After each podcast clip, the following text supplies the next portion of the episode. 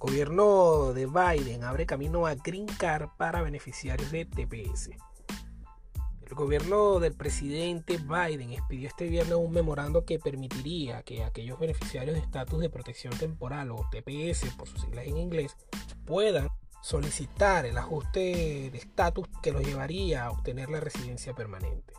De acuerdo con el memorando, el gobierno expedirá nuevo documento de viaje para los tepecianos que les permitirá, una vez regresen al país y sean inspeccionados por las autoridades de inmigración en puertos de entrada, solicitar el ajuste permanente como residente legal. El Servicio de Inmigración y Ciudadanía UCIS, por sus siglas en inglés, señaló en, un memorando que los beneficiarios del TPS deben cumplir con ciertos requisitos y los casos serán analizados individualmente. ¿Cuáles son los requisitos para poder ajustar el dicho estatus?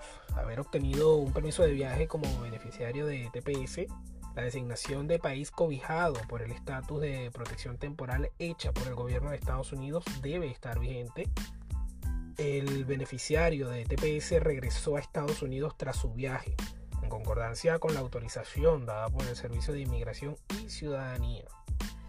La persona fue admitida para ingresar al país en un puerto de entrada. Actualmente residentes de Afganistán, Burma, Camerún, El Salvador, Haití, Honduras, Nepal, Nicaragua, Somalia, Sudán, Sudán del Sur, Siria, Ucrania, Venezuela y Yemen están cobijados por el estatus de protección temporal. Actualmente se estima que más de 700.000 personas de estas nacionalidades están cobijadas por este estatus temporal venezolanos y salvadoreños son los que mayormente se benefician con este proceso migratorio.